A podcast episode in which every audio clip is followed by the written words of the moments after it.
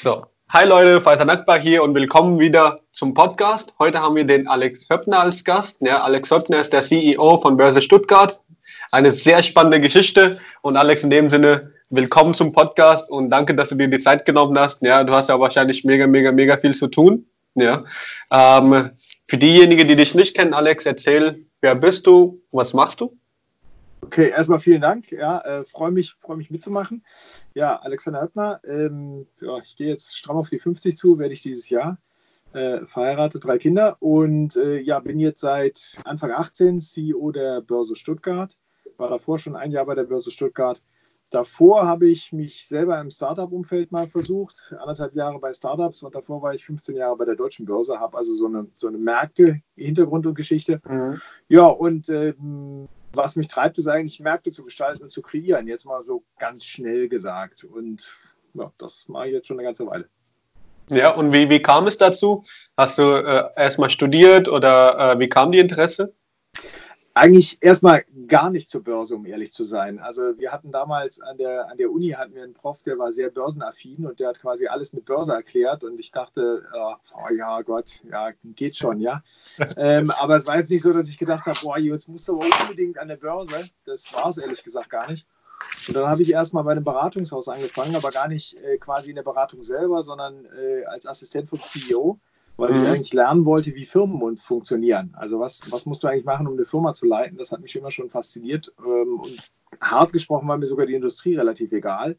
Ja, ähm, und das konnte ich dann am Anfang machen. Das hat mich dann nach Frankfurt verschlagen. Mhm. Äh, das heißt, von der Ausbildung her habe ich was gemacht, was gar nicht in die Richtung geht, Produktionsmanagement.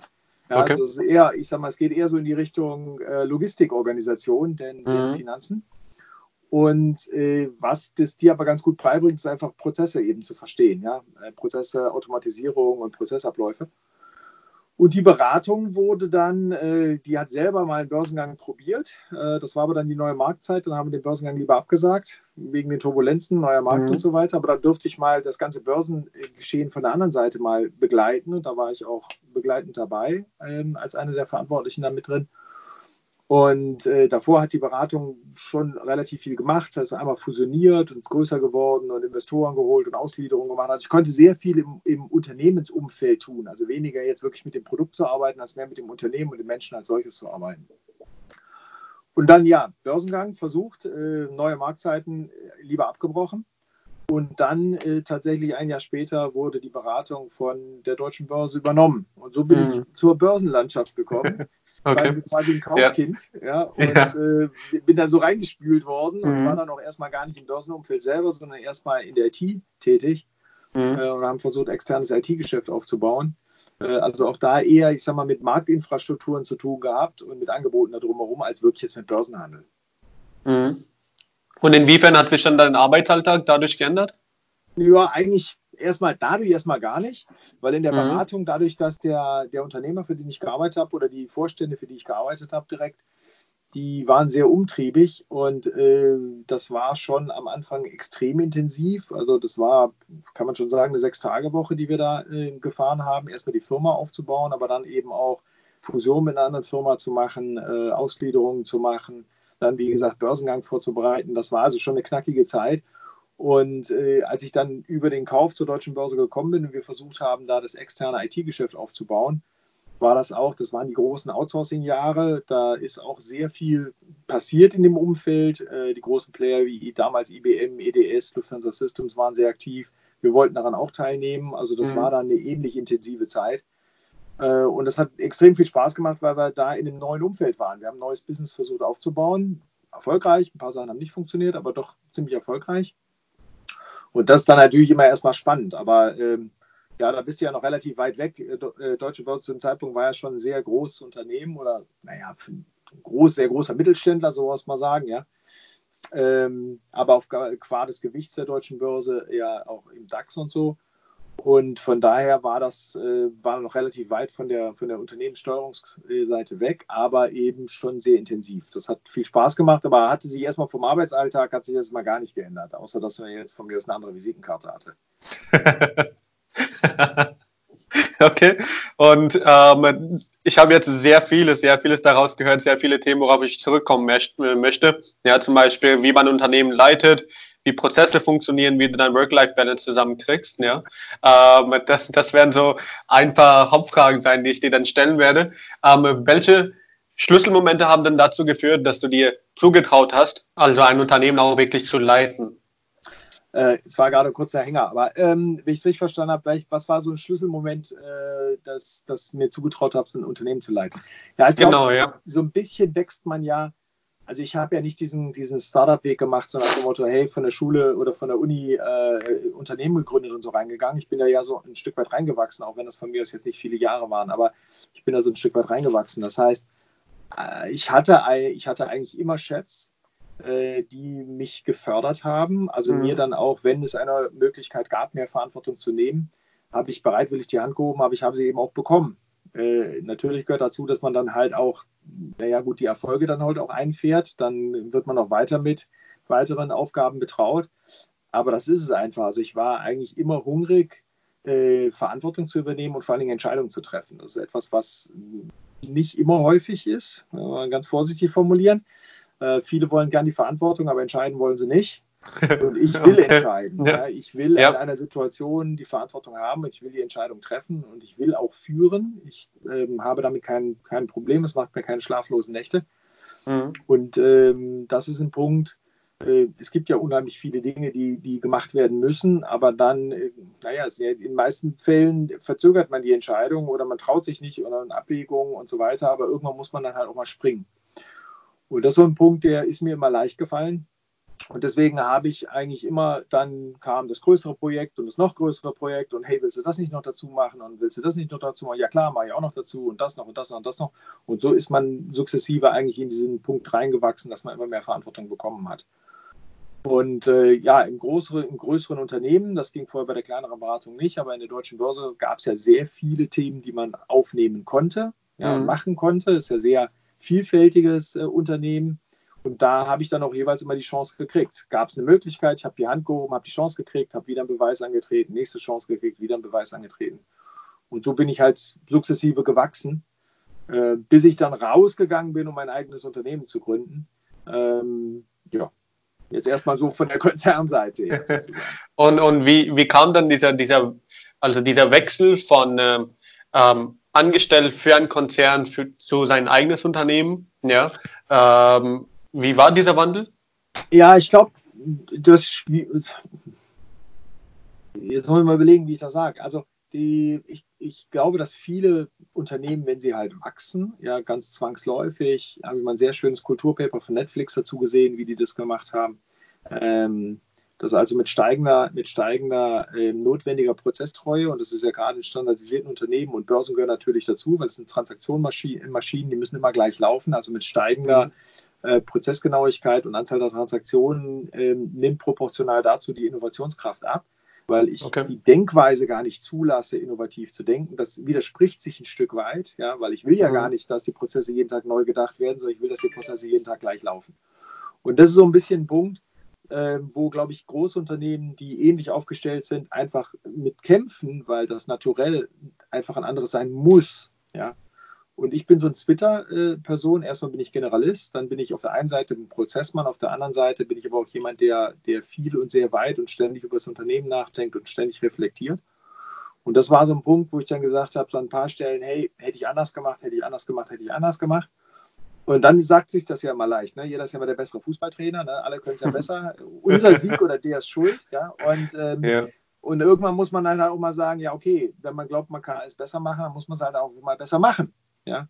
Ähm, und dann muss man den Beweis halt mal für mich selber antreten, weil ich höre so viel: Ja, wir müssten uns mal selbstständig machen. Ja, und wir müssten mal dies und mal jenes. Und äh, wenn es dann zum Schwur kommt, steht man doch alleine auf der grünen Wiese. Und äh, das hat mich aber nicht abgeschreckt. Ja. Und äh, bin einfach dann selber mal in das kalte Wasser gesprungen. Ja, mal selber Investoren organisieren, selber alles machen, selber mal merken, wie es ist, das Ganze aufzubauen. Wenn man das im Konzern macht, ist das ja doch eine sehr, sage ich mal, behütete Umgebung. Mhm. Da mag man drüber meckern, dass es dann nicht so schnell geht, aber man realisiert zu dem Zeitpunkt nicht, wie behütet man eigentlich ist und wie gut man es eigentlich hat.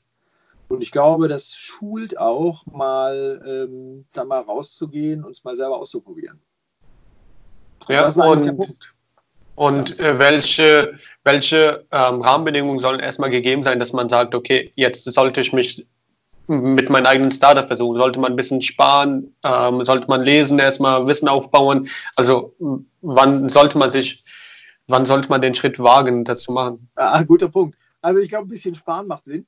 Äh, ja. man kann nicht ja. davon ausgehen, dass man gleich das Unicorn gebärt ja, und, äh, und da die, die Millionen einfährt. Mhm. Also ich glaube, man muss sich, man muss sich da schon, und ich bin ja rausgegangen, jetzt muss ich mal überlegen, wann bin ich rausgegangen vor fünf Jahren, also da war ich irgendwie Mitte 40 und habe schon Frauen und drei Kinder gehabt. Mhm. Also da muss man sich dann schon überlegen, da geht man ja nicht nur ein finanzielles Wagnis ein, sondern auch ein Wagnis, wie geht es denn danach weiter, wenn man scheitert. Ja? Und äh, gerade wenn man in einem großen Unternehmen ist, dann sind ja die Punkte, die den kleinen Unternehmen schmerzen, nämlich Vertrieb zu machen, oft gar keine Probleme mehr, weil man lang, lang gewachsene Kundenhistorien hat. Ja? Mhm. Und äh, man mag dann genervt sein, wenn man einen Kunden wieder anrufen muss. Man weiß aber genau, der Kunde geht ran. Wenn man im Startup ist und muss Klinken putzen, äh, dann mhm. muss erstmal gar niemand rangehen. Und das ist auch mal eine ganz heilsame Erfahrung. Äh, na, jedenfalls ist es, man sollte definitiv, also würde ich zumindest empfehlen, oder man ist sehr genügsam, mal gucken, dass man ein bisschen Geld auf der hohen Kante hat und mhm. definitiv auch mit denjenigen, mit denen man das macht, das auch besprechen. Also ob das jetzt die Partner sind oder die Partnerin ist, also äh, entweder oder, oder aber auch die Geschäftspartner sind. Also was können wir denn eigentlich wie aushalten? Also was ist eigentlich unsere Linie, wo wir sagen, pass auf, wir können jetzt irgendwie ein Jahr, zwei Jahre, drei Jahre Gas geben, aber nach drei Jahren kein Geld verdienen muss, was auch immer passieren. Oder dass man mit seinem Partner sehr deutlich klar macht, ja, was heißt denn eigentlich das? Man stellt sich das so ein bisschen wildromantisch vor, im Starbucks dann ja zu sitzen und sein neues Business aufzubauen. Ja, habe ich auch. Wir saßen auch den ersten Monat im Starbucks. Ja. Aber wir hatten zu Hause sehr klar besprochen, was heißt denn das eigentlich? Ja. Und äh, man hat halt eine große Flexibilität. Work-Life-Balance können wir nachher nochmal drauf eingehen. Das heißt aber nichts anderes, als dass man rund um die Uhr arbeitet. Das ist ja. die große Flexibilität. Ne? Mhm. Also ich mag im Konzern meckern, dass ich irgendwie äh, zwölf Stunden da bin oder zehn oder acht, wie viel jetzt auch immer. Ja, ich habe dafür ein Wochenende frei. Als Unternehmer kann ich natürlich auch mittags mal weggehen oder hier oder das, aber dafür arbeite ich halt auch am Samstag und am Sonntag. Weil jeder mhm. Tag nicht gearbeitet heißt potenziell nicht verdient. Ne? Und das ist, äh, sollte man sich halt sehr deutlich klar machen. Also die Grenze zwischen Arbeit und Privatleben verschwimmt beim Unternehmer maximal. Mhm. Und äh, wie schaffst du das dann? Ähm, hast du es überhaupt geschafft, dann, dass, dass es sich nicht vermischt? Nee, schaffst du nicht. Nee, keine Chance, okay. weil ja. wir haben ja, also erstmal, gut, ich habe vorher schon äh, auch bei, bei der deutschen Börse sehr viel gearbeitet und war auch viel unterwegs. Also war die Familie schon leid, leid erprobt, will ich mal sagen. Mhm. Und äh, und ich habe dann versucht, ja, Geschäfte aufzubauen, auch viel in Amerika und in Asien. Und dann hast du noch immer den Zeitversatz dabei. Also es gab viele Nächte, wo ich dann hier ab 1 Uhr bei mir im Keller saß und Videokonferenzen hatte. Mhm. Ja, ähm, aber äh, sagen wir mal, du kannst ja doch ein bisschen Flexibilität rausnehmen. Also die Familie stellt sich darauf ein, du bist zwar die ganze Zeit da, aber du bist faktisch nicht da. Mhm. Äh, und sie können mit dir halt zu normalen Arbeitszeiten auch mal was machen. Auf dafür bist du halt auch mal am Sonntag weg. Ja. ja. Und äh, nein, da musst du, glaube ich, sehr viel Verständnis von der Familie haben, weil das okay. geht erstmal nicht anders. Also, wie gesagt, nochmal, es sei denn, ein Produkt rennt und die reißen es aus den Händen, dann mag das auch alles anders sein, aber ich würde mhm. nochmal, die Mehrzahl der, der äh, Startups, die es probieren, wird ja eher so so den etwas längeren Atem brauchen. und also das, das, das ist auch eine gute Überleitung zum Thema Umfeld, ähm, ähm, weil du sagst, auf der einen Seite soll Familie sehr das Verstehen, worauf, worauf du hinaus möchtest, was du machen möchtest, was, also was es auch für potenzielle Auswirkungen haben kann. Aber auf der anderen Seite hat man auch so seinen Freundeskreis, mit dem man gemeinsam ähm, Zeit verbringt, wo man auf einmal von heute auf morgen vielleicht nicht da ist. Ja? Ähm, inwiefern ist dann ein Umfeld, ein gutes Umfeld wichtig, dass man allgemein seine eigenen Ziele, Träume, Wünsche verfolgen kann? Also also ich, ich glaube, es ist sehr wichtig. Der Punkt ist, ähm, wie willst du das alles unter einen Hut bringen? Mhm. Da muss man auch ehrlich sein. Also äh, die Freundschaften haben jetzt nicht gerade darunter, äh, sind aufgeblüht, ja. Weil äh, das, wenn ich, wenn du dann mal Zeit hast für irgendwelche anderen Sachen, ja, dann kommt die Familie, ja, also äh, Frauen, Kinder oder Partner oder wie, was man auch immer oder wem auch immer hat. Äh, dass man dann noch Zeit hat, sagen wir mal, Freundschaften und gerade wenn die Freundschaften dann von mir aus auch noch mal weiter weg sind, weil wir verteilen uns ja alle so nach mhm. und nach jetzt äh, Minimum mal über Europa, wenn nicht über den Globus. Und dass man dann Anspruch hat, diese ganzen Freundschaften aufrechtzuerhalten, das ist nahezu unmöglich. Ja. Okay. Ähm, und wir haben wirklich, also wir haben schon knackige Arbeitstage und Nachttage gehabt. Also ich erinnere mich in der Anfangszeit vom, vom Startup ist gerade unser drittes Kind geboren, ja. Okay. Ähm, da habe ich den ganzen Tag über habe ich mit meiner Frau Kids gemacht, äh, drei Stück und, und, das neue geboren. Und ähm, sobald die dann um acht im Bett lagen, war ich halt in der Videokonferenz und habe die ganze Nacht gearbeitet. Ja. und dann habe ich morgens mich mit der Kleinen mal ein Stündchen oder zwei hingelegt und mittags mal mit der Kleinen äh, zwei Stündchen hingelegt und das war es dann. Da mhm. irgendwie noch Freunde reinzubringen, das war unmöglich. Die Freunde waren die Arbeitskollegen, die Gründungskollegen, das waren die Freunde. Mhm. Und die anderen habe ich vielleicht ein, zwei Mal im Jahr gesehen. Krass. Und wie kam dann die, die, äh, der Schritt von Startup dann wieder zurück zur Börse Stuttgart? Naja, wir, haben, wir haben ein paar Erfolge gehabt. Aber mhm. ich will mal so sagen, ich habe alle Höhen und Tiefen, ähm, und das kann ich jetzt leider nicht so ganz ausführlich sagen, aber ich habe alle Höhen und Tiefen von einer Corporate-Ausgründung gemacht oder mhm. von, einem, von, einem, von einer Startup, eigenen Startup-Idee im großen Corporate. Und äh, schlussendlich bin ich dann mit äh, Angel-Investoren losgerannt und, und gebootstrapped und äh, kein eigenes Geld verdient und so. Und dann muss man sich halt einfach, und das hatte ich eben gemacht frühzeitig, ich habe mit meinen Investoren, als auch der Familie, als auch mit meinen Gründungsfreunden klar gesagt, hört man zu, Leute, ich kann so weit gehen, ja. Und wenn bis dahin halt das nicht so viel Geld abwirft, dass ich absehbar wieder Geld in die Kasse bekomme, dann muss ich halt mhm. halt nach Job gucken. Das geht nicht anders. Ja. Ich muss die Familie finanzieren und ernähren, das funktioniert nicht anders. Und darauf haben sich aber alle eingelassen und gesagt, ja, okay, du hast es von Anfang an gesagt, das machen wir so.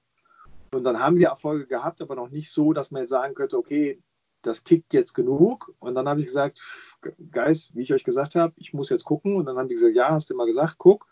Und dann kam just, ich hatte noch nicht mal den CV fertig, ähm, drei Tage später ein Anruf aus Stuttgart, hast nicht Lust nach Stuttgart zu kommen.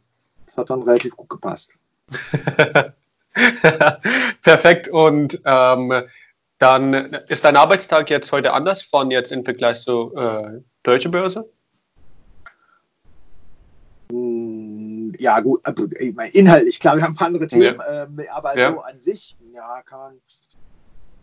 Ja, also es ist insofern, als ich natürlich eine andere Rolle habe, klar. Ja, also, also der, wenn du jetzt mal sagst, äh, so per se ist äh, der Arbeitsalltag jetzt nicht kürzer oder länger geworden dadurch. Mhm. Länger nur insofern, als dass du dir ja, wenn du gesamtverantwortlich bist, musst du dir ja solltest du ja eigentlich am Unternehmen arbeiten und nicht im Unternehmen arbeiten. Mhm. Das funktioniert aber in den seltensten Fällen. Das heißt, tagsüber arbeitest du im Unternehmen und abends und am Wochenende arbeitest du am Unternehmen. Das heißt, du machst dir Gedanken, wie die nächsten Schritte sind. Du überlegst dir, äh, wie jetzt von mir aus, ähm, ja, was gute Kooperationen sind, wie äh, Wettbewerber oder Kooperationspartner sich entwickeln, ob sich daraus was für dich ergibt, was die Regulation macht.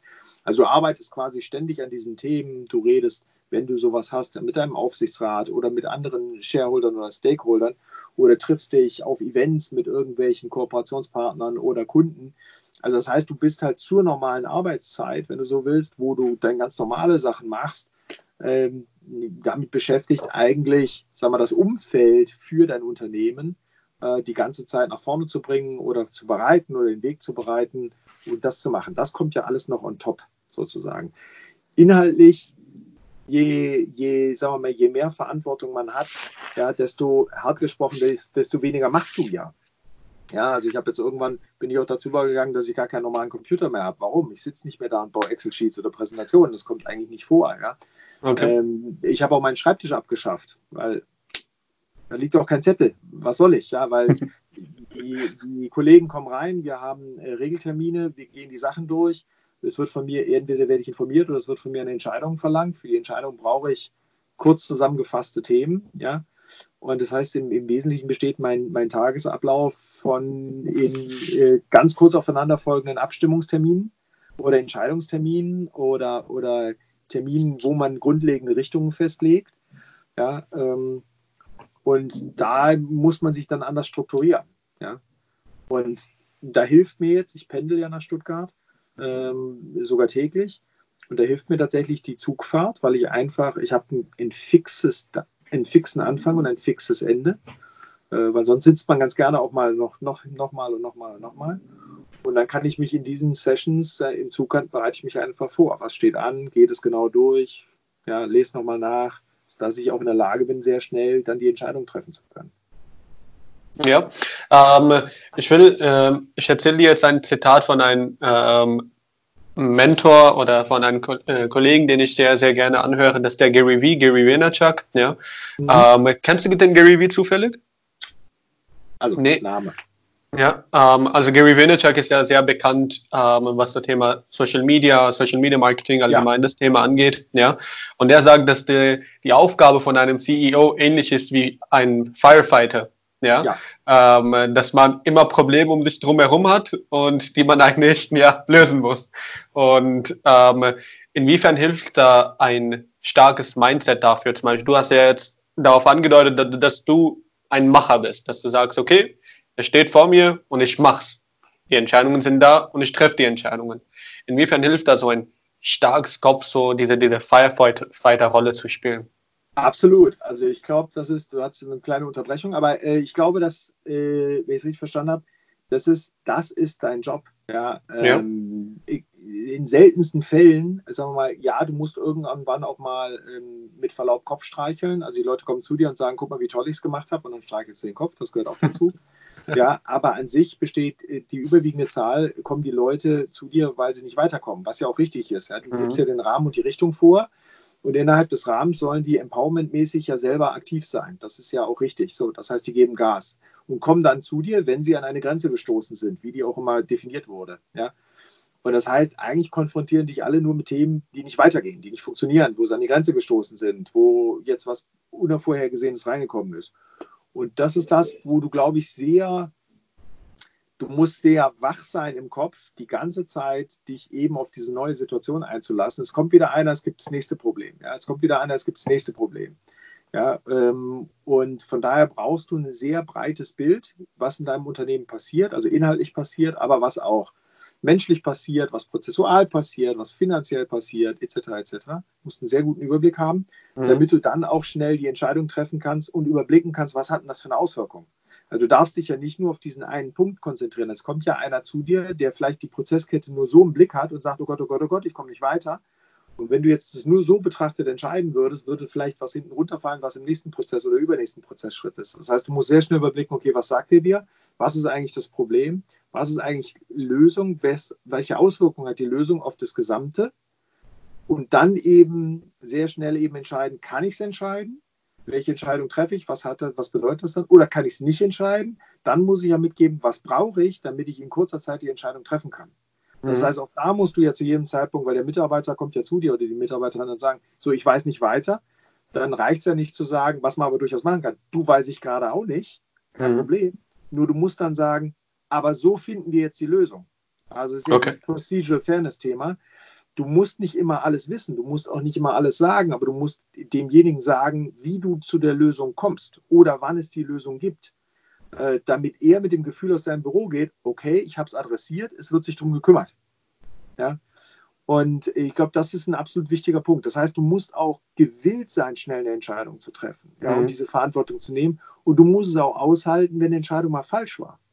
Okay. Und ich bin auch sehr davon überzeugt, du musst es auch sagen, wenn die Entscheidung falsch war, auch wenn es die eigene war.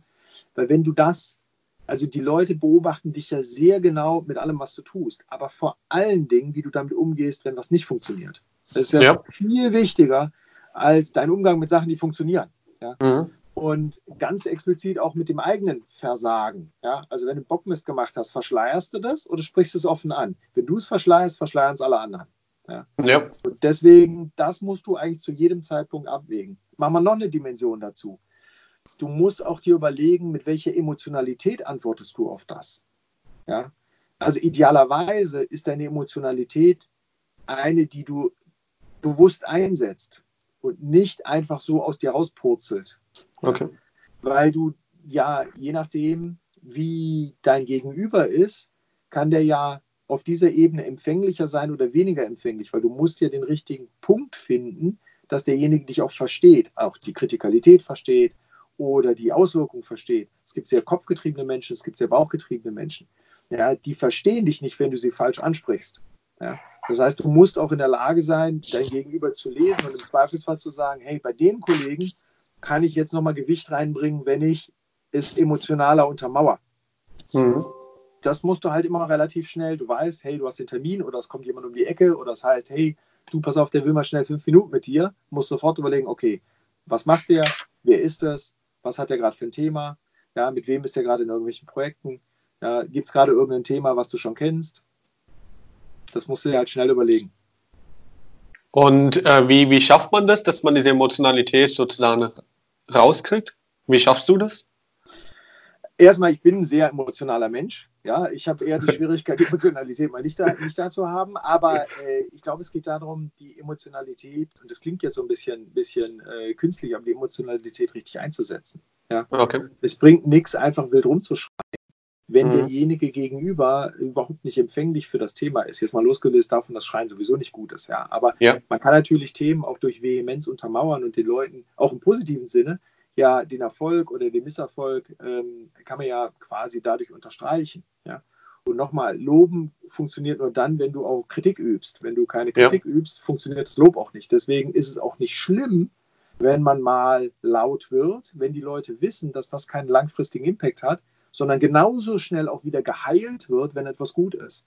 Mhm. So, also deswegen kannst du das als Instrument einsetzen. Du musst es nur bewusst tun. Das heißt, du musst dir eigentlich die ganze Zeit über dein Handeln bewusst sein. Genauso wie du dir über das, was du genau sagst. Die Mitarbeiter legen ja alles auf die Goldwaage, was du sagst. Ne? Mhm. So, musst dir einfach überlegen. Einfach also ein, eine gesunde Unternehmenskultur ist da in dem Sinne auch extrem wichtig. Absolut.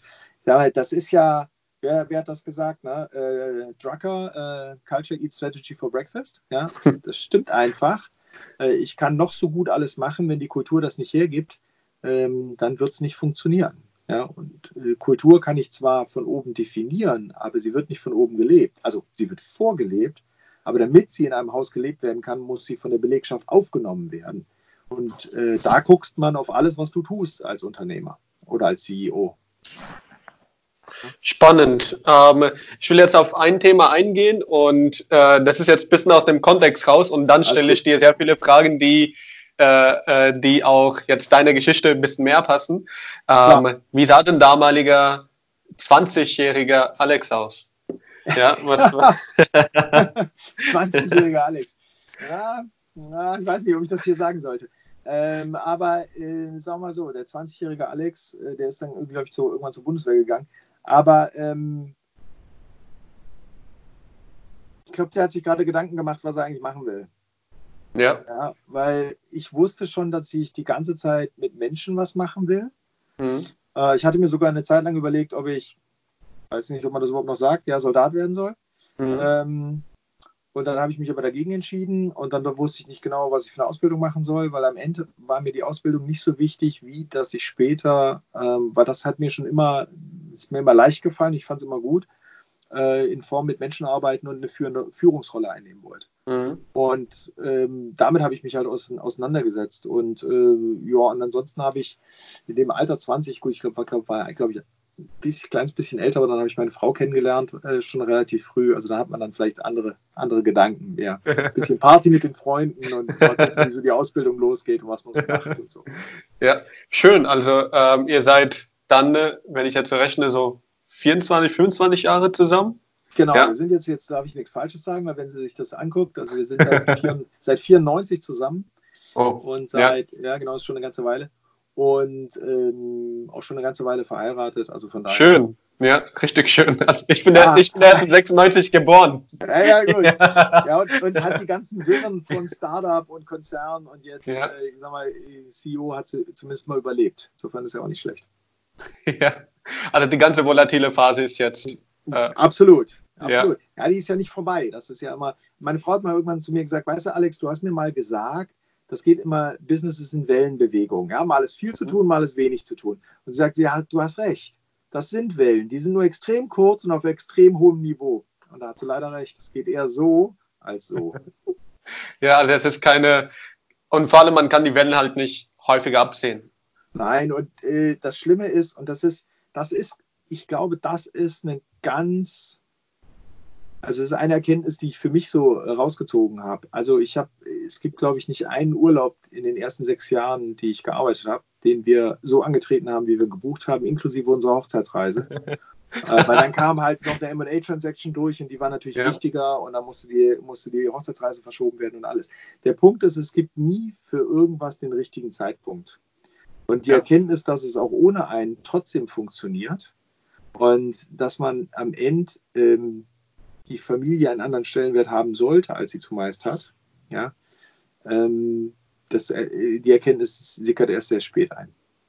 Ja, und ähm, wir haben ja ganz am Anfang vor unserem Interview ja auch so gesagt, darauf haben wir uns ja auch eingelassen. Ja, weil es ist ja auch eine bewusste Entscheidung, dass man gesagt hat, okay, jetzt will ich das und das machen. Und die Auswirkungen waren ja von Anfang an schon klar, dass genau das die Auswirkungen sein werden, dass man wenig Zeit haben wird. Ja, dass man auch. Ähm, Aber manchmal macht ja. man sich das, ich glaube, das ist so ein bisschen wie. Ähm, also für diejenigen, die Kinder haben, ja, äh, das sagt man so, ja, man will Kinder haben, man macht sich aber keine Vorstellung, was das bedeutet. Alle sagen einem, das ist stressig, aber trotzdem, man macht sich keinen Begriff davon. Und das ist so ein bisschen genauso, ja. Also, ja, natürlich haben wir gesagt, ja, wir lassen uns oder ich lasse mich auf den Job ein oder auf den Job ein. Aber so richtig, wie es wird, merkst du ja erst, wenn du drin bist. Mhm. Ja, und äh, ja, und dann gibt es eine Anfangsphase, Sturm- und Drangphase, da ist dann alles super und dann, dann, dann man sich in die Themen rein. Und dann gibt es natürlich immer so eine Phase, die so ein bisschen so mal ein Durchhänger ist oder sowas. Und ich glaube, man kann es erst richtig danach sehen, aber es ist gut, wenn man es vorher bespricht ausführlich. Und zumindest mal alles, was man abschätzen kann, mal zusammen äh, diskutiert. Also ich hatte mal ein Jobangebot, in die, in die Sanierung zu gehen, also Kurzfristsanierung, so dieses Thema, äh, wir stehen vor der Insolvenz, komm rein und guck, ob du das verhindern kannst. Mhm. Super spannender Job. Aber das wäre wirklich ja so einer gewesen, der mit der Familie schwerlich vereinbar ist.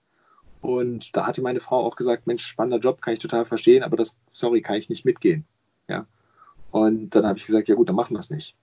Mhm. Machen es nicht. Ist dann halt so, ja. ja. Ähm, oder aber auch dieses Thema, ja, ähm, für uns, aber jeder wie es mag, für uns kommt halt eine Wochenendbeziehung nicht in Frage. Ja. Dann pendel ich halt. Für andere ist das super, klappt es auch toll. Wir haben immer gesagt von Anfang an, das machen wir nicht. Das heißt ja nicht, dass man es mal über eine Übergangszeit macht oder mal, keine Ahnung, Travel ist sowieso was anderes. Aber so dieses, ich nehme jetzt einen Job in Kuala Lumpur an und fliege dann so einmal am Wochenende, if at all, das ist halt nicht unser Ding. Und ich glaube, mhm. solche maßgeblichen Sachen muss man auf jeden Fall besprechen. Okay, dass man äh, eine gemeinsame Vorstellung hat, ja, aber das sind meine Grenzen, das sind meine Grenzen genau. und dass man sich das vereinen kann. Ganz genau. Ganz ja. Genau. Ähm, steigen wir in ein paar spannende Business-Fragen ein. Ja. ähm, ich bin äh, mehr gespannt, wie du darauf antwortest. Erste Frage ist, welche Kompetenzen braucht man, um als CEO erfolgreich zu sein?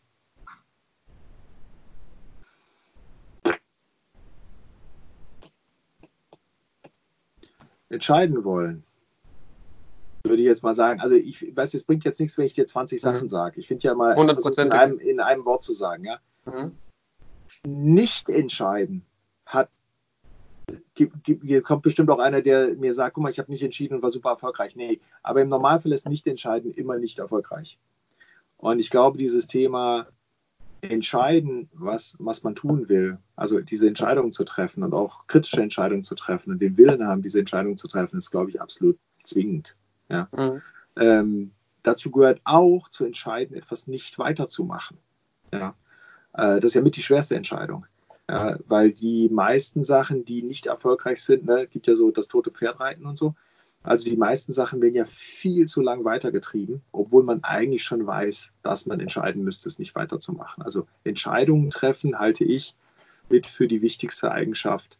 Also diesen Willen und die Fähigkeit, auch schnell Entscheidungen zu treffen, halte ich mit für die wichtigste Wesen. Passt zu dem Thema Firefighting. Ja? Mhm. Ich muss schnell eine Entscheidung treffen. Ja, was mache ich damit? Und damit halt umgehen. Die Verantwortung nehmen und damit umgehen. Ja, und äh, wenn man dann Entscheidungen treffen beruht ja häufig auch auf Erfahrungen. Ja, wenn man vorher schon viel Erfahrung gesammelt hat, ja, kann man in irgendeiner Form schneller abschätzen, okay, das ist jetzt die Auswirkung davon, diese Entscheidung treffe ich, diese nicht. Ja, dann hat man jetzt eine Entscheidung getroffen. Ähm, also man ist entscheidungsstark. Ja, welche Rolle kommt, welche Kompetenz kommt dann danach?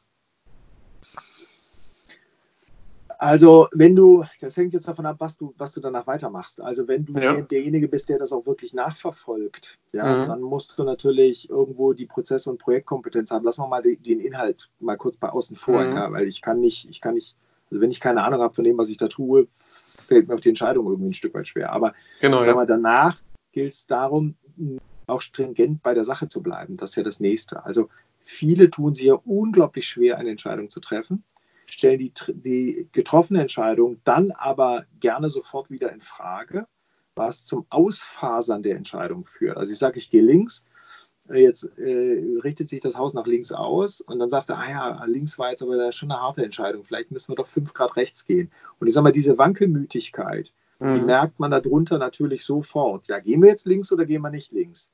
Ja, aber er hat doch gesagt, wir gehen links. Ja, aber ich habe gehört, er hat gesagt 5 Grad rechts. Ja, was machen wir Ja. jetzt? Ja, äh, im Endeffekt bleiben die Mitarbeiter sitzen, gucken hoch und sagen, boah, ich warte mal ab, bis der nächste Entscheidungspunkt kommt, weil es scheint ja noch nicht ganz sicher zu sein. Ja. Ja. Also auch dieses Thema, nee, wir haben gesagt, wir machen das jetzt, dann machen wir es auch. Also so ein bisschen übertrieben gesagt, ganz oder gar nicht. Mhm. Ja, ähm, dann aber auch bereit zu sein, wenn man merkt, es funktioniert nicht, dann aber auch zu sagen, nee, okay, wir sind in die Richtung gegangen, das hat nicht funktioniert, dann stellen wir es jetzt auch ein. Ja? Also diese Stringenz äh, in, der, in der Umsetzung, die Mhm. fehlt ganz oft. Ja. Und dann entscheidet das Management und dann ist es aber auch zum Beispiel nicht präzise in der Entscheidung. Und dann kommt so was Interpretationsfähiges auf die Stufe drunter und bis es dann stille postmäßig beim Mitarbeiter ist, sagt der, ja, also so wie heute. Eigentlich müssen wir nichts tun, oder? Ja, ja, genau, nichts tun, weil tun ist Risiko, lassen wir mal lieber. Ja, okay, wir machen erstmal weiter. Und das ist eigentlich der Punkt, wo ich Ja. sage so, ja, eigentlich wird denn die Entscheidung auch wirklich so umgesetzt, ja, wie wir sie entschieden haben. Ja, dazu muss man halt präzise sein und dazu auch wieder Präzision, ne, also Entscheidungsvorlagen ganz oft ganz lang, ja, versuch's mal in einem Satz zu sagen. Das ist verhältnismäßig schwer. Und dazu muss ich extrem präzise sein und dazu Mhm. muss ich mich halt festlegen. Da kann ich halt nicht sagen, da bleibe ich halt vage. Ja. halt nicht. Also das Thema Kommunikation und äh, Menschenkenntnisse spielt da auch eine entscheidende Rolle. Ja, ich habe ja nur einen, ich habe ja nur einen rausgegriffen. Also das ist eine Kombination. Wenn du sagst, sag mir ein Wort, dann würde ich sagen Entscheidungsfreude. Mhm. Ja, ähm, Entscheidung ist ja immer unter Abwägung von allen möglichen Sachen, die da reinkommen. Genau, ja. Also zum Beispiel, da gehört die Risikobereitschaft dazu. Ja, Unternehmer sind risikobereit. Das heißt nicht äh, risikofrei, Mhm. sondern das heißt einfach, dass du kalkulierte Risiken eingehst. Ja. Ja. So, dafür musst du relativ schnell überblicken können, welche Risiken gibt es denn, ja, und was Mhm. sind die Auswirkungen der Risiken. Das Ganze scheitert, wenn du es nicht kommuniziert bekommst. Ja. kriegst du dann Leute äh, vernünftig kommuniziert. Es scheitert dann aber auch, wenn du es zwar richtig kommuniziert hast, die aber die Stringenz nicht nachverfolgen. Scheitert, wenn die Nachverfolgung nicht dazu führt, im positiven oder negativen Fall, dass der nächste Entscheidungspunkt kommt, im Sinne von weitermachen oder absagen. Ja? Also die Kette ist dann relativ lang. Aber Mhm. die Kette bricht in sich zusammen, wenn du nicht entscheidest. Da Ja, passiert überhaupt spannend. nichts. Ja. Ja. dann gibt es keine Kommunikation, die Leute machen einfach weiter und es passiert dann so vor sich hin. Mhm. Und deswegen sage ich mal, auch das, ne, die ist ja oft auch in Unternehmen, dass es zwar eine, eine, was wichtig ist, eine Vision gibt, ja, wo wollen wir Mhm. eigentlich als Unternehmen hin, dann aber die, die direkte Übersetzung in eigentlich Strategie, Teilstrategien bis runter zu, was mache ich eigentlich als Mitarbeiter, in welchem Projekt oder in meinem Day-to-Day, wird dann immer diffuser. Ja? Und äh, der angenehme Effekt für den Manager ist ja, oder für den CEO ist ja, wenn ich den Mitarbeitern nicht sage, wo wir hinwollen, dann können sie mich auch nicht festnageln, dass wir es nicht erreicht haben. Ja? ähm, Ja. Ich sehe es natürlich so, sage ihnen, wo du hin willst, ähm, weil dann verstehen sie auch, wo du hin willst und können dir aber auch mal ein paar Stellen sagen, aber Alex, du hast uns doch das gesagt, warum gehen wir denn jetzt nach da? Ja, Ja. Du, willst ja, du willst ja aufgeklärte Mitarbeiter haben. Mhm. Die, die heutige Führungsart ist ja komplett anders zu dem, wie früher geführt wurde. Wir machen ja keine Jahres-, also Mehrjahrespläne mehr, die dann einfach stringent abgearbeitet werden, rollierend nach vorne, sondern du musst dir ja überlegen, dass du viel kürzere sag mal, Produktprojektzyklen hast, dass die Produktgrenzen nicht mehr an der Unternehmensgrenze aufhört, Mhm. dass du die Wertschöpfung über das Unternehmen hinaus denken musst.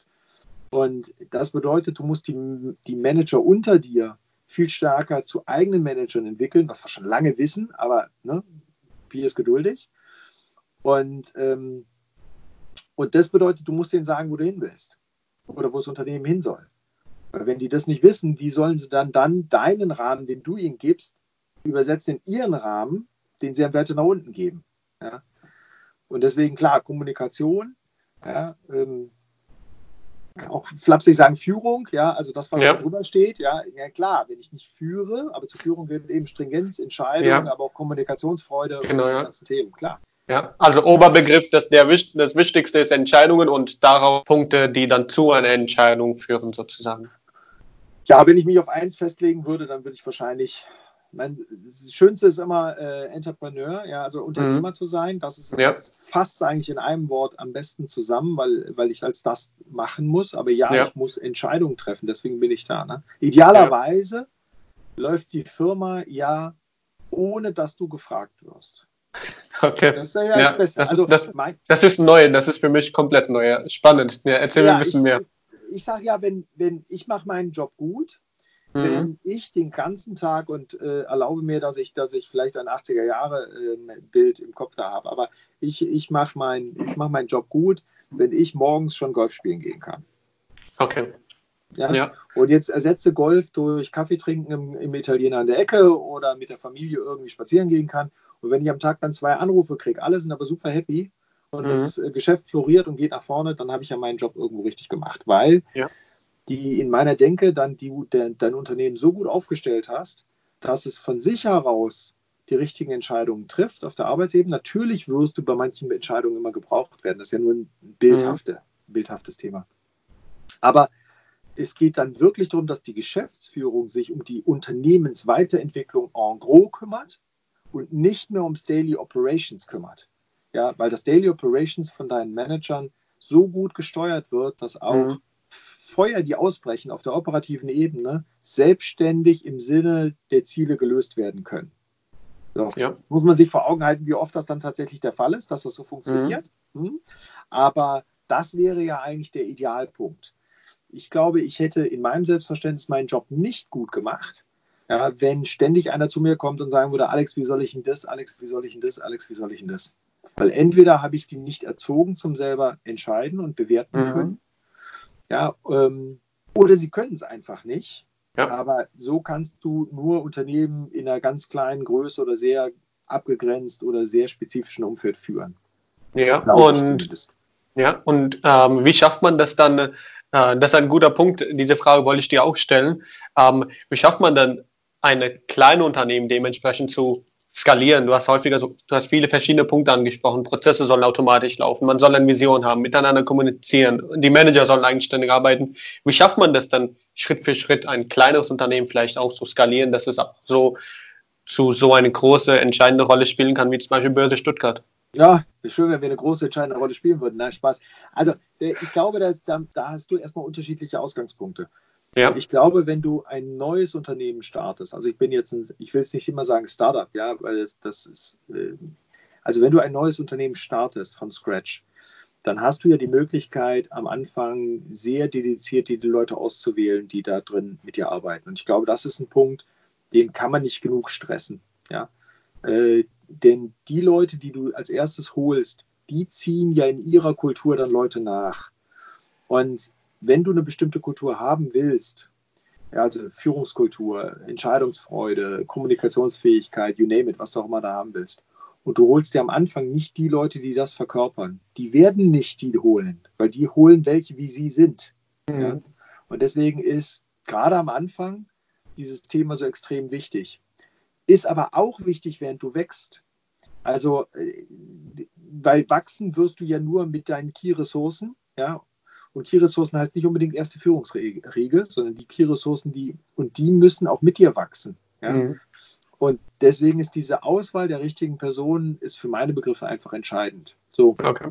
ist auch entscheidend beim Umbau eines Unternehmens. Ja, äh, ich sag mal, viel zitiert, oft gestresst.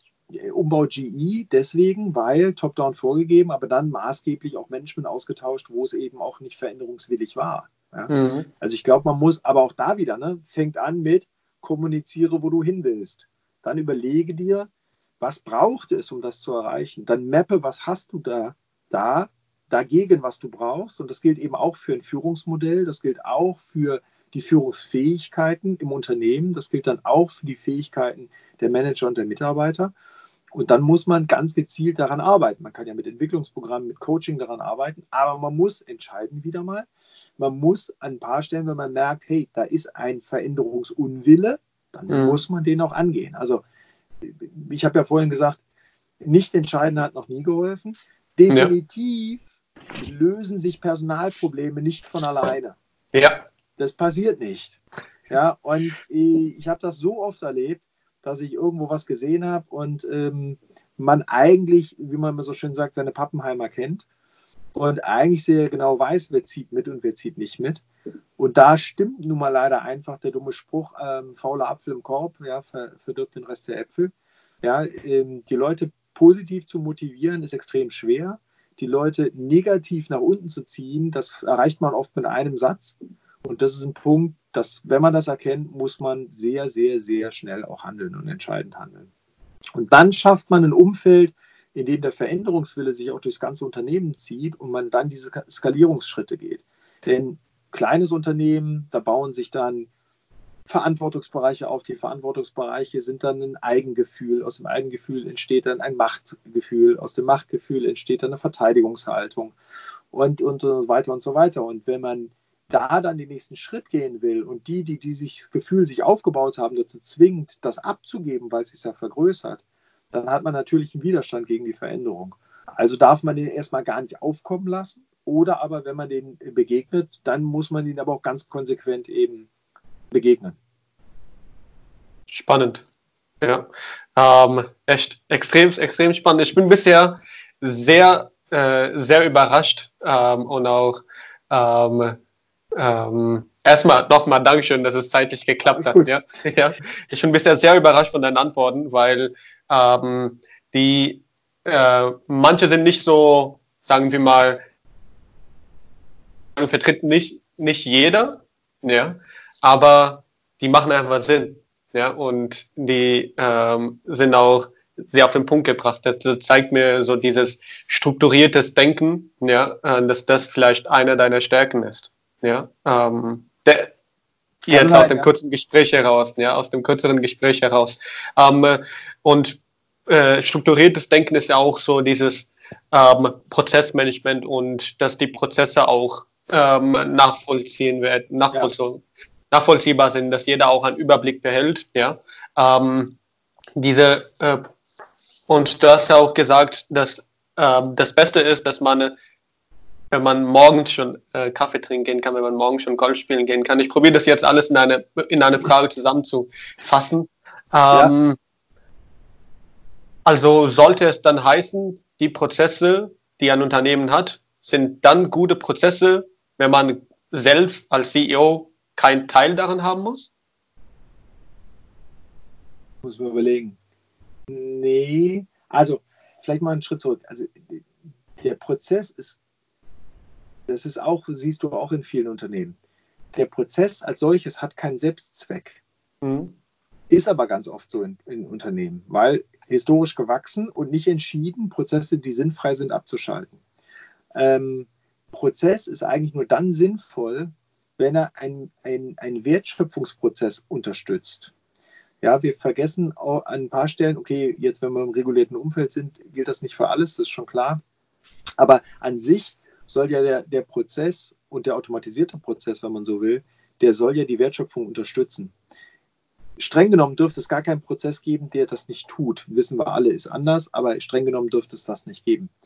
Äh, ja, als CEO stehst du ein bisschen außerhalb der Prozesse, weil die Prozesse sind Produktionsprozesse. Die sollen mhm. ja die mhm. Produktion, was du auch immer produzierst, ist jetzt mal egal, ja, sollen die ja unterstützen.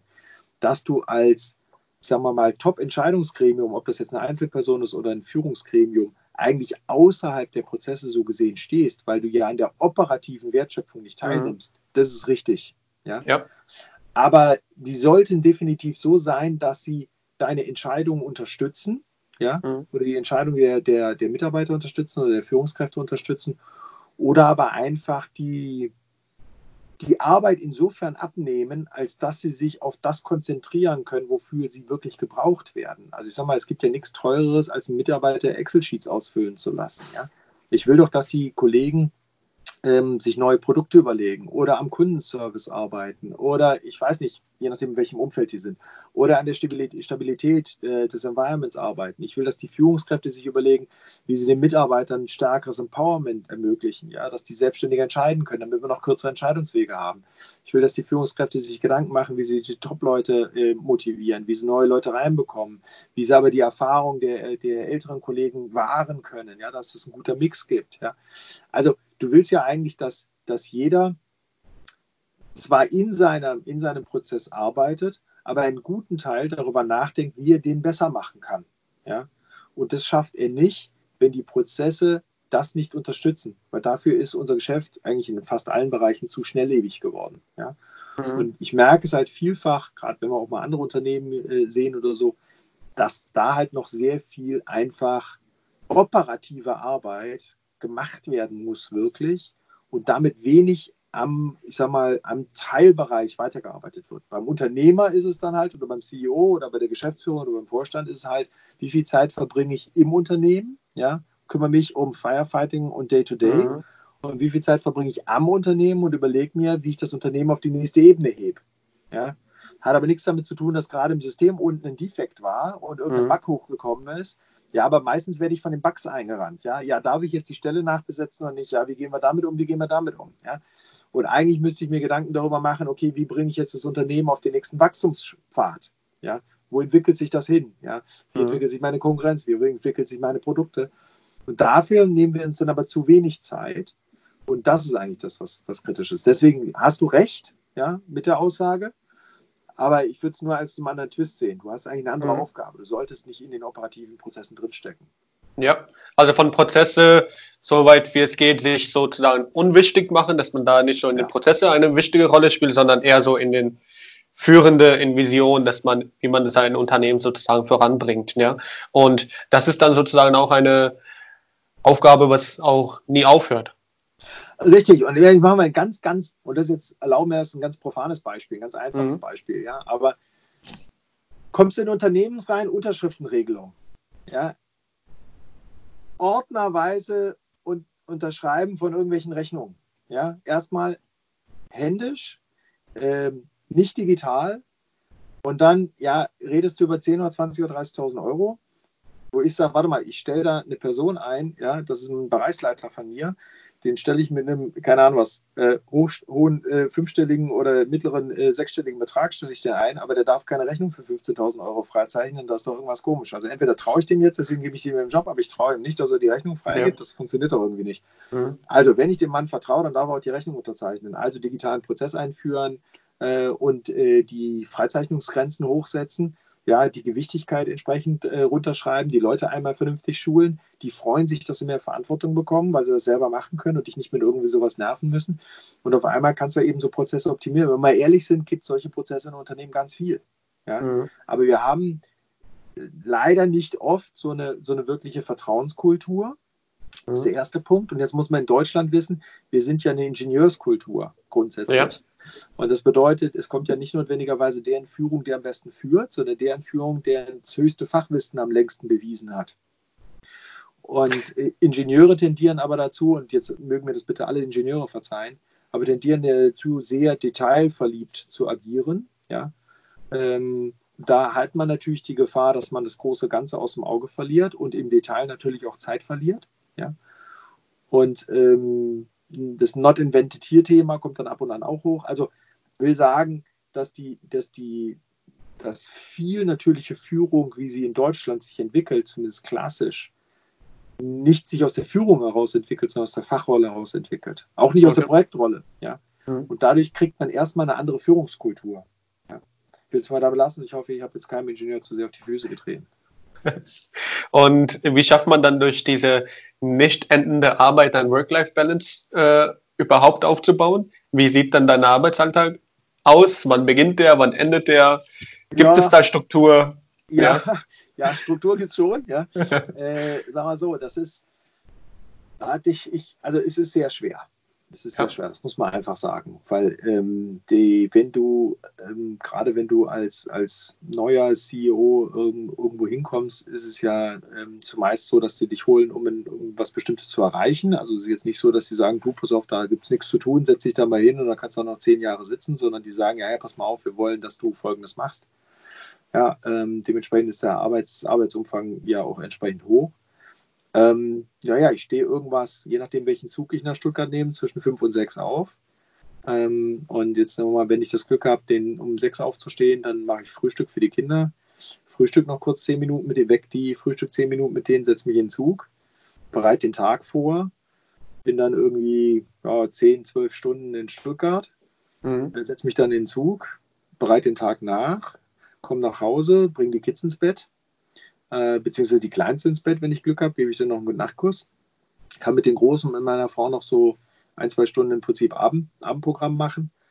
Und, ähm, und dann hängt es davon ab, nochmal so ein, zwei Stunden am Rechner quasi Gedanken machen, nämlich genau diese Arbeit, hey, was sollen wir eigentlich als nächstes machen, wo wollen wir eigentlich hin, vielleicht nochmal ein, zwei Calls machen oder so. Ja.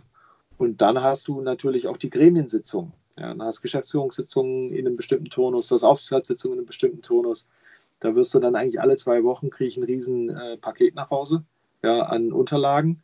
Äh, zum Glück alles digital, aber trotzdem, da sitzt ja. du eigentlich alle zwei Wochen sitzt du einen Sonntagnachmittag da und bereitest dich auf die ganzen Gremiensitzungen vor. Okay. Ja, ähm, dazu kommen dann meistens ja noch irgendwelche Reisen. Also jetzt müssen mhm. mal irgendwie einmal die Woche, zweimal die Woche, manchmal eine ganze Woche, manchmal weniger, halt auf irgendwelchen Veranstaltungen bin. Ähm, da versuche ich dann immer, ich bin eher so Early Bird, ja, letzter Flieger raus, nee, letzter Flieger oder erster Flieger raus, letzter Flieger wieder rein.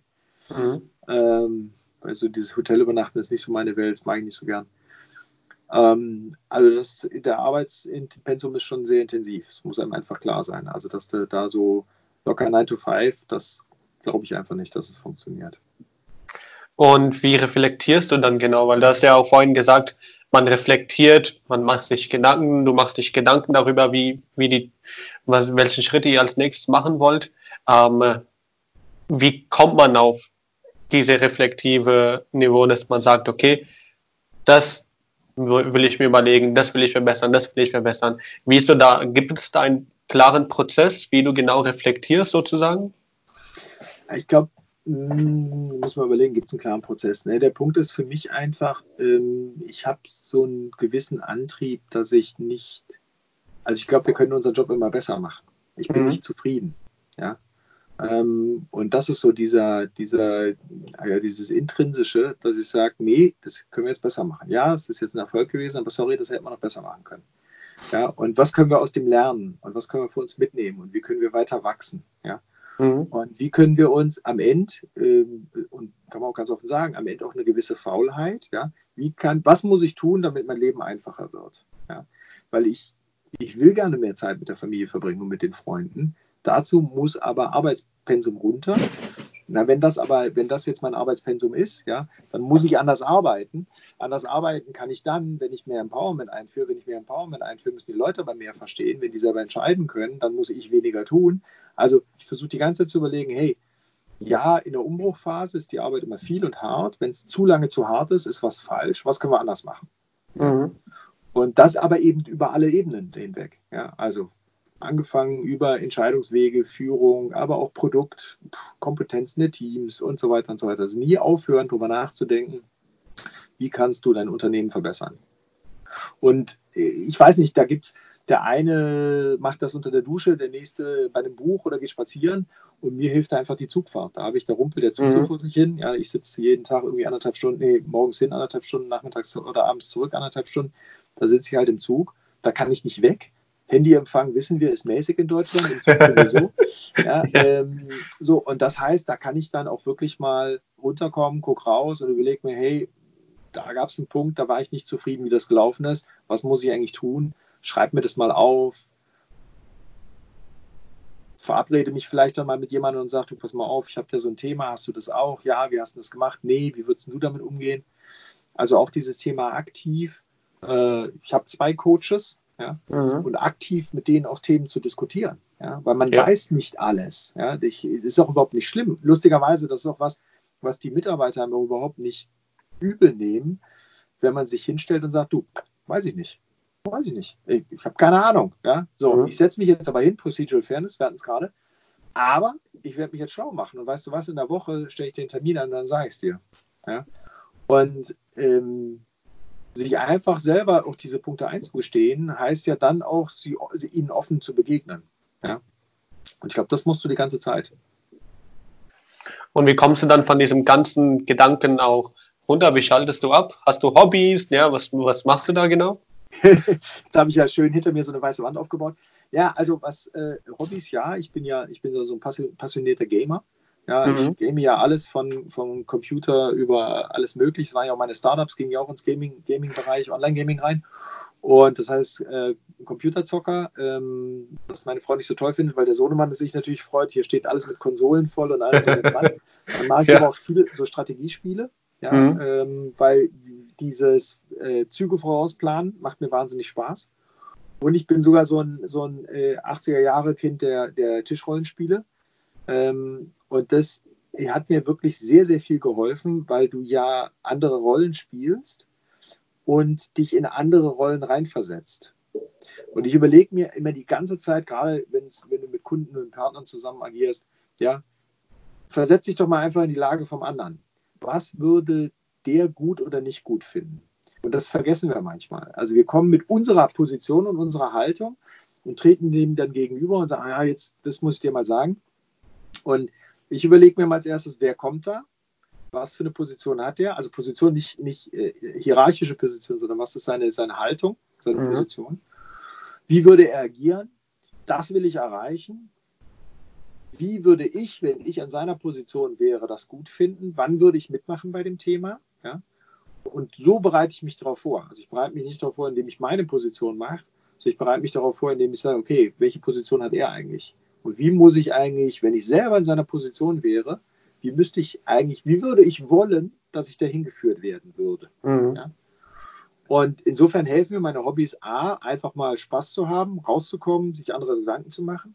Aber sie helfen mir auf der anderen Seite auch, dieses Thema reinversetzen, ähm, als auch dieses strategische Denken oder dieses, ähm, ja, sehr doch, ja, doch, strategische Denken im Prinzip immer wieder aufzunehmen. Ja, ähm, das ist jetzt auch die vorletzte Frage, also wir nähern uns jetzt die, die Ende zu. Ähm, was ist dein Lieblingszitat? Mein Lieblingszitat. Teufel ist ein Eichhörnchen. das ist tatsächlich mein Lieblingszitat. Ja, also faktisch, ich habe drei. Wenn du wenn du wenn du ja. ähm, wenn du sagen wir mal von cool. mal so, die, wenn du die großen Namen, weißt ja. die großen Zitate, die macht mir immer so gerne. Ja, Peter Drucker mit Culture Eat Strategy for Breakfast. Mhm. Dann habe ich das Zitat für mich selber, ähm, wir bringen der Welt nicht den Frieden. Was soll ja. das heißen? Das soll eigentlich heißen, dass wir Angst haben vor kleinen Entscheidungen, aber wenn wir einen Fehler machen, stirbt niemand. Mhm. Wir bringen der Welt leider, aber wir bringen ihr nicht den Frieden, wir heilen auch nicht den Hunger, leider. Aber das soll heißen, Leute, nehmt euch selber und das, was ihr tut, nehmt es wichtig, aber nehmt es nicht zu wichtig. Ja, also mhm. wir übertreiben die eigene Wichtigkeit und die eigene Rolle und das hemmt uns, Entscheidungen zu treffen und auch mit Risiken umzugehen und auch mal mit Fehlern umzugehen. Aber tatsächlich, mein Lieblingszitat ist das, äh, Teufel ist ein Eichhörnchen, soll eigentlich nichts heißen. Eichhörnchen sind ja so süße, kleine, wuschige Tierchen, ja. Und man freut sich immer total, wenn die kommen, ja, und sagt, oh, guck mal, da ein Eichhörnchen und so. Aber soll heißen, äh, Devil is in the detail, ja. Und nur weil etwas schön und süß und klein aussieht, heißt es das nicht, dass es das am Ende auch ist. Ja? Und mhm. du darfst auch die Details nicht aus dem Auge verlieren weil das sind dann die Sachen, die dich ganz oft eben von der Seite un, ja, unvorhergesehen eben wegbügeln. Ja, und andersrum kann man es auch sehen, dass die schlimmsten Sachen auch eigentlich ganz schön sein können, ja. Das ist richtig. Also äh, oft ist es so, dass das, was ähm, sehr, sehr schlimm scheint, ja, mhm. nach hinten raus dann auch wiederum, passt zum zweiten Zitat, äh, gar nicht so wichtig und so schlimm ist. Ja. Und dann hilft es mir auch wieder damit umzugehen. Deswegen, ich komme da eher so von der ganz pragmatischen Seite, komme da nicht mit irgendwelchen großen äh, Zitaten von großen Menschen in der Welt, sondern ich sage so, ja, nö, machen wir es lieber ganz operativ, ja, so ja. ist halt so wild. Ja, äh, letzte Frage. Ähm, welche Frage hätte ich dir stellen sollen, die ich dir bisher nicht gestellt habe? Ha. Warum machst du das Ganze? Ja. Ähm, dann stelle ich dir die Frage, gut, dass wir jetzt hinten raus auch genug Zeit haben. Warum machst du das Ganze? Weil ich Spaß dran habe. Also die, ich glaube, das klingt so übertrieben. Wenn ich, wenn ich, und nicht falsch verstehen, gibt immer mal Tage, da macht es überhaupt keinen Spaß. Ja, überhaupt nicht die Frage, ja. ja. So, aber wenn ich en gros nicht das Gefühl hätte, dass mir das Spaß macht, ja, der Druck, auch der Druck zu entscheiden, der Druck, äh, sich darüber Gedanken zu machen, dann darfst du es nicht machen. Ja? Und äh, ich bin Überzeugungstäter. Ja? Das ist für mich viel wichtiger als irgendwelche Rahmenparameter. Ja? Weil Rahmenparameter, deswegen bleibe ich auch nicht, ja? sondern ich bleibe bei Sachen und mache Sachen, weil ich Bock darauf habe. Und da bringe ich mich dann zu 1000 Prozent da ein und dann reiße ich und diese Motivation und diese Begeisterung, ja, das spüren halt auch andere. Wenn du begeistert bist von dem, was du tust, wenn du überzeugt bist von dem, was du tust, damit motivierst du andere, es dir gleich zu tun. Dann sind wir wieder im Kulturthema und im Führungsthema drin. Und anders kann ich nicht agieren. Das funktioniert nicht anders. Ja. Ich kann nicht etwas tun, wovon ich nicht irgendwo begeistert bin und wo ich sage, so, ah, krass, cool, komm, lass uns das irgendwie wuppen. Ja. Und ähm, und deswegen brauche ich auch das immer daran zu arbeiten und das, das Ganze zu machen. So. Und es ist aber vollkommen in Ordnung, wenn man eine andere Motivation hat. Also wenn man sich hinstellt und sagt, pass mal auf, ich will einfach, und ich mache jetzt mal das krasse Gegenbeispiel, äh, 9 to 5, mich interessiert nicht wirklich, was wir da machen. Ich will einfach nur jeden Tag den gleichen Prozess machen und dann will ich nach Hause gehen und dann will ich meine Ruhe haben. Da sage ich herzlichen Glückwunsch, gut, dass ich es weiß, weil die überwiegende Zahl der Mitarbeiter sollte so sein. Mhm. Ja? Du brauchst nicht nur grüne Wiese-Denker, du brauchst einfach vor allen Dingen auch Leute, die damit zufrieden sind, dass sie einfach kommen, super gerne zu dir kommen und einfach ihren Job machen. Und das ist super. Ja? Nichts schlimmer, als, als die Leute falsch einzusetzen. Aber diese Motivation, diese, warum du was tust, ja, dass du Bock darauf hast oder dass du die Verantwortung liebst oder dass du das Produkt super spannend findest oder am Ende, dass du sagst, hey, ich werde jetzt das und das, weil da kann ich die ganze Zeit durch die Gegend fliegen und Fünf-Sterne-Hotels wohnen auch eine Motivation. Alles gut, ja. Mhm. So, und meine ist eben, ich habe ich hab Bock, Sachen zu verändern, ich habe Bock, Sachen zu bewegen. Und das motiviert mich, da ich, da ich Spaß dran. Ja, geil. Spannend. Dann mache ich den Outro. Ja, äh, aber bleib noch dran, wir quatschen auch ja, nachher ja. noch ein bisschen. Ja. Ähm, es hat mir mega viel Spaß gemacht. Ja, hat auch wahrscheinlich äh, ein oder den anderen auch mega, mega viel was beigebracht, weil für mich war das sehr erleuchtend, das ganze Gespräch. Sehr spannend, ja. Ähm, Alex, wenn du mal Zeit haben solltest, ja, ähm, und wenn es passen sollte, ich würde mich darauf freuen, wenn wir gerne mal einen Kaffee trinken gehen könnten oder irgendwas, ja, ja, würde mich mega darauf freuen, ja. Leute, wir hören uns im nächsten Folge, in der nächsten Folge und bis dahin eine coole Zeit, eine spannende Zeit und ich hoffe, ihr habt was mitnehmen können. Bis dann und bis nächstes Mal. Ciao.